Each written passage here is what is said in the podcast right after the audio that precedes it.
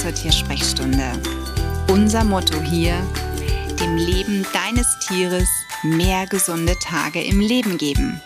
Ich bin Sonja und ich würde sagen, lass uns loslegen. Kennst du das Gefühl, dass man versucht, alles richtig zu machen und irgendwie doch das Gefühl nicht los wird, es ist alles falsch? Man hat überhaupt keinen Plan irgendwann mehr, was soll ich jetzt eigentlich noch tun? Ich mein's doch nur gut. Gut gemeint, ja, das kann trotzdem falsch sein. Und das erlebe ich immer wieder im Tierzusammenleben. Dass es da Menschen gibt, die zum Beispiel vor wunderbar befüllten Regalen in einem Zoo-Fachgeschäft stehen und sich dann von Aufdrucken auf dem, ja, auf der Dose oder auf der Tüte verleiten lassen, ein Futter zu kaufen und sich denken, ja, Mai, aber das steht doch da drauf, macht, ist gesund, tolle Zutaten für tolles Fell und so weiter. Und schlussendlich habe ich dann ein Tier in meiner Praxis, das Symptome zeigt, bei dem ich dann sage, na ja, hm, ich glaube, wir müssen mal hier was an der Ernährung anpassen.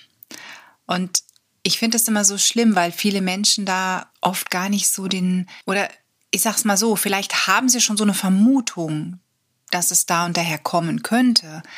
Aber bis man sich das dann selbst eingesteht und bis dann vielleicht auch wirklich irgendwann der Groschen fällt, kann das einfach dauern. Und das geht einfach zu Lasten des Tieres, möglicherweise eine ziemlich lange Zeit. Meist ist es so, dass man dann auch bis man bei mir landet, diverse Tierarztgänge hinter sich hat. Das ist auch völlig in Ordnung, denn ich sag ja immer erstmal zum Tierarzt gehen, untersuchen lassen, eine vernünftige Diagnostik umsetzen und dann kann man mich ins Boot holen. Allerdings sind viele meiner Patiententiere, die teilweise jahrelange Tierarzt-Odysseen hinter sich haben, die bringen mir Befunde, bei denen ich sage mal, das füllt schon fast ein ganzes Buch. Und schlussendlich gibt es keine Diagnose. Und was ich dann ganz schlimm finde, ist, ist, wenn man sich dann einem Tierheilpraktiker anvertraut, der sagt, ja, ihr habt jetzt schon so viel untersuchen lassen, aber ähm, warum wurde denn das nicht mal tierärztlich geguckt? Und dann gucken die mich immer ratlos an, ähm, ja, keine Ahnung. Wissen wir nicht. Ja, witzigerweise ist aber da auch noch nie ein Tierarzt drauf gekommen, warum man sich das denn nicht mal näher anschaut. Stattdessen hat man immer wieder nur versucht mit irgendwelchen Tabletten, dann nochmal eine Kotprobe, nochmal ein Blutbild und hm, ja, das könnte vielleicht sein, das. Das verstehe ich dann nicht. Das verstehe ich dann nicht, wenn zum Beispiel man, warum man dann nicht mal sagt, Mensch, wir gucken uns mit dem Ultraschall jetzt mal alles genauer an. Oder wir sollten vielleicht mal das Futter unter die Lupe nehmen. Ne? Also das sind für mich Dinge, bei denen sage ich mir ganz ehrlich, dafür muss ich doch nicht hochgradig studiert haben. Das sind Dinge, das ist für mich einfach logisches Denken. Wenn ich, wie gesagt, ähm, einen Patienten komplett nochmal auf Null rolle, gucke, was wurde alles gemacht, das ist bei mir wie so eine Checkliste, die ich habe. Okay, die Symptome haben wir. Hm, was könnte das sein? Welche Organe sind damit vielleicht auch verbunden? Gebunden. Um welche Rasse handelt es sich, die bei mir sitzt? Ganz ehrlich, ich kriege jedes Mal einen Föhn, wenn hier ein Hund, ein Rassehund sitzt und es gibt für diese Rasse eine Erkrankung äh, und vielleicht sogar einen Gentest. Und ganz ehrlich, da, da wurde gar nicht nachgeguckt, dass diese Erkrankung vielleicht rassetypisch sein könnte.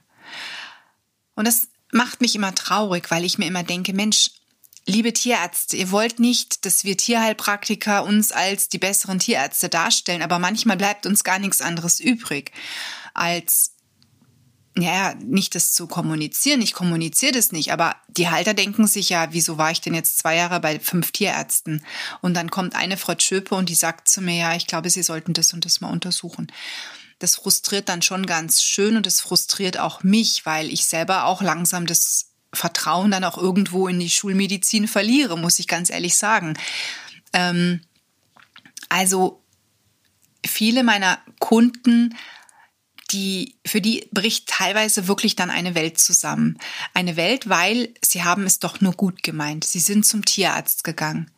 Sie haben Untersuchungen veranlasst. Sie haben Medikamente bekommen. Sie haben Medikamente gegeben.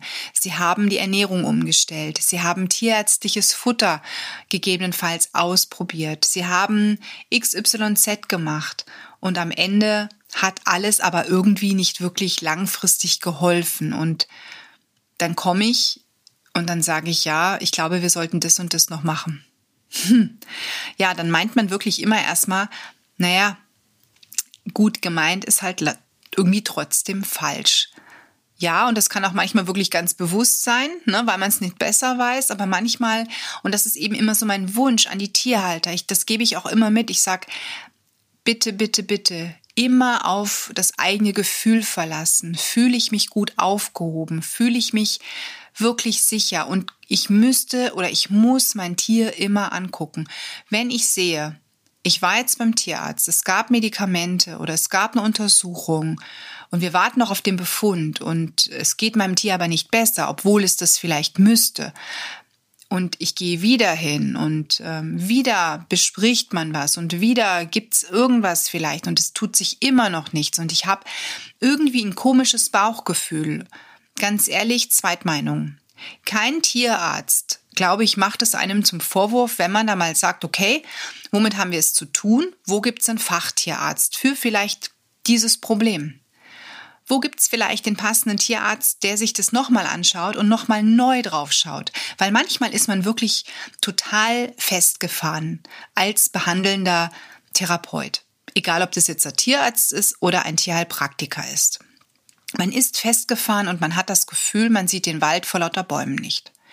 Und wenn dann jemand anders drauf schaut, dann sehen die auf einmal, ja, Moment mal, da, da ist der springende Punkt. Habt ihr denn das schon mal betrachtet? Oder habt ihr denn da schon mal drauf angesetzt oder aufgesetzt?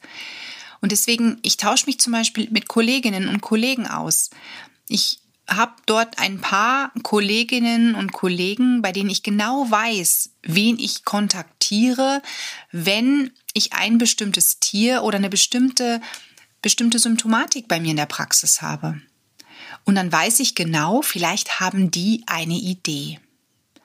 Und dann spreche ich die natürlich bei meinen Tierhaltern an und sage so, ich habe damit noch keine großartigen Erfahrungen, aber wir müssten uns vielleicht mal das näher angucken oder noch untersuchen lassen oder aber hier mal ein paar Veränderungen umsetzen. Und vielleicht ist das der Schlüssel. Manchmal haben wir wirklich Glück. Manchmal ist es genau der Schlüssel und es klappt. Manchmal leider nicht. Ne, dann tappt man weiter im Dunkeln. Das ist halt wirklich das große Problem. Aber ich finde diesen Austausch so wichtig. Und ganz wichtig ist es aber auch, dass man als Tierhalter nie den Kopf in den Sand steckt. Ja, man meint es gut. Ja, man kann Fehler machen. Und Fehler darf man auch machen. Aber man sollte da offen bleiben und auch durchaus mal einen Weg verlassen und was verändern. Ne? Also was Neues umsetzen. Sich vielleicht Gedanken machen, okay, gut, ähm, ist das Futter zum Beispiel wirklich so hochwertig? Oder worauf muss ich denn eigentlich achten bei hochwertigem Futter? Das Schlimme ist, dass viele sich gar nicht dafür interessieren, weil die Werbung sagt, es ist toll. Das hat der Hund, den es schon vor 20 Jahren gab, den, der hat das auch bekommen und der wurde 15. Also das sind so Klischees, die teilweise wirklich im Raum sind.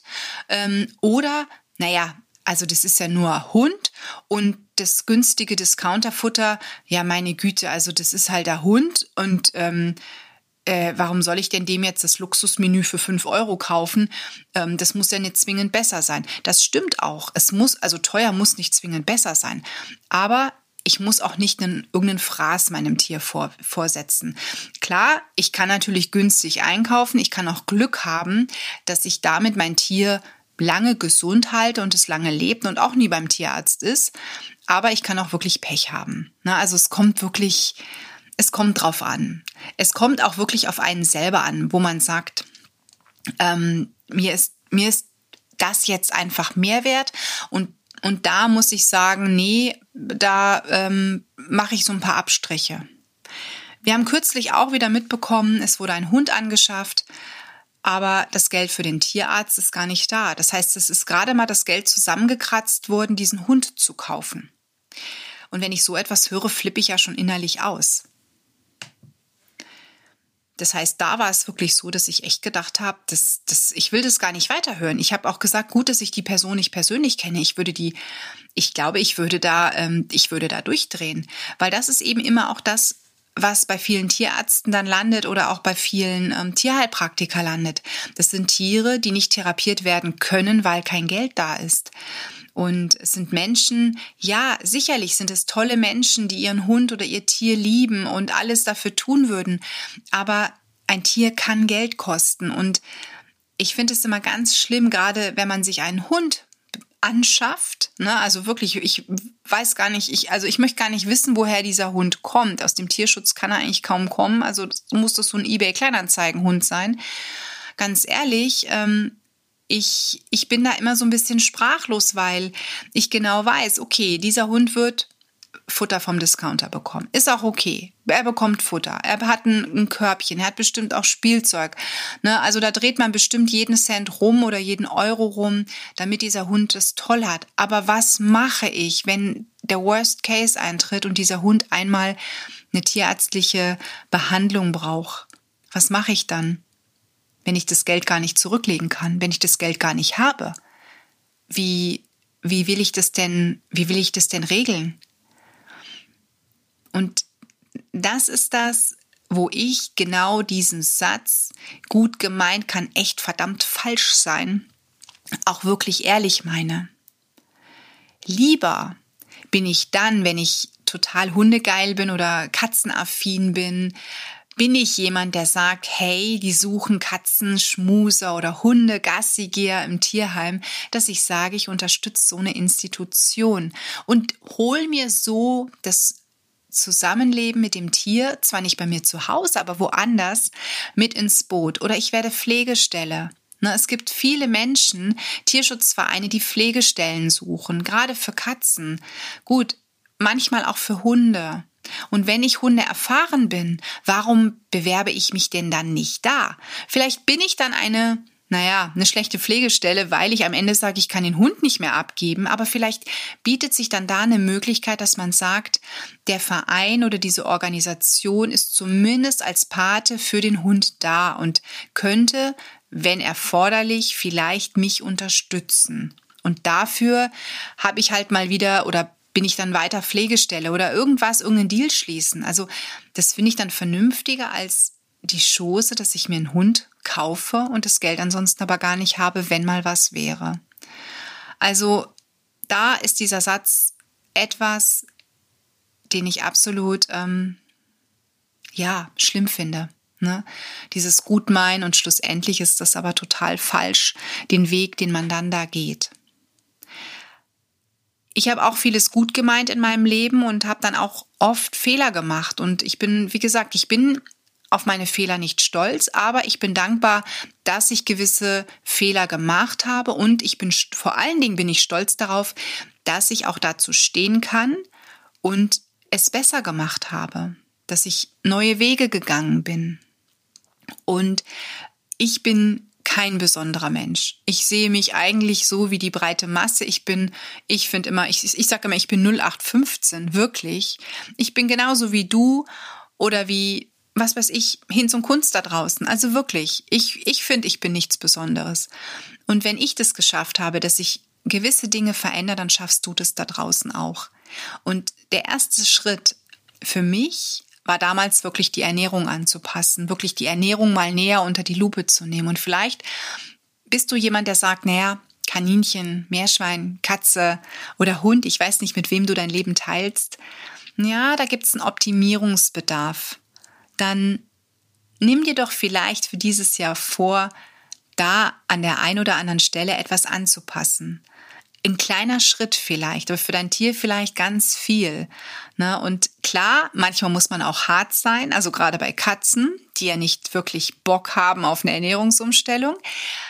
Aber das Schöne ist, wenn es dann klappt und wenn man sieht, was sich vielleicht für das Tier verändert und wie, wie wirklich sich manchmal ja ganz viel vom Tier verändert. dann ist es wirklich mega. Als Pipo einzog, da war er vier Monate alt und so der klassische 0815 Trockenfutter-Junkie. Das heißt, er wurde wirklich mit trockenem Futter ernährt und ich glaube, das war nicht das Hochwertigste. Ich meine, es war irgend so 0815 Welpenfutter, was das Tierheim halt hatte. Und ja, Tierheime haben jetzt auch nicht die Riesensummen und können das Geld für hochwertiges Futter gar nicht ausgeben. Das haben sie höchstens mal durch Futterspenden, die sie bekommen. Und der Pipo stank so. Ich sag's dir. Wir hatten den, also ich weiß gar nicht, den schlimmsten stinkenden Hund hier. Die Nase ins Fell, das ging gar nicht. Der roch der roch erbärmlich. Mein Mann sagte so, wir müssen den baden. Aber du hast diesen Geruch aus diesem Hund nicht bekommen. Der stank einfach überall. Tutti completi. Ähm, und wir haben wirklich erstes geschafft durch die Futterumstellung. Ne? Also er hat bei uns das Futter ja gar nicht mehr bekommen. Er wurde dann hochwertig ernährt. Aber du glaubst gar nicht, es hat bestimmt drei Monate gedauert, bis der ganze Hund auf einmal duftete.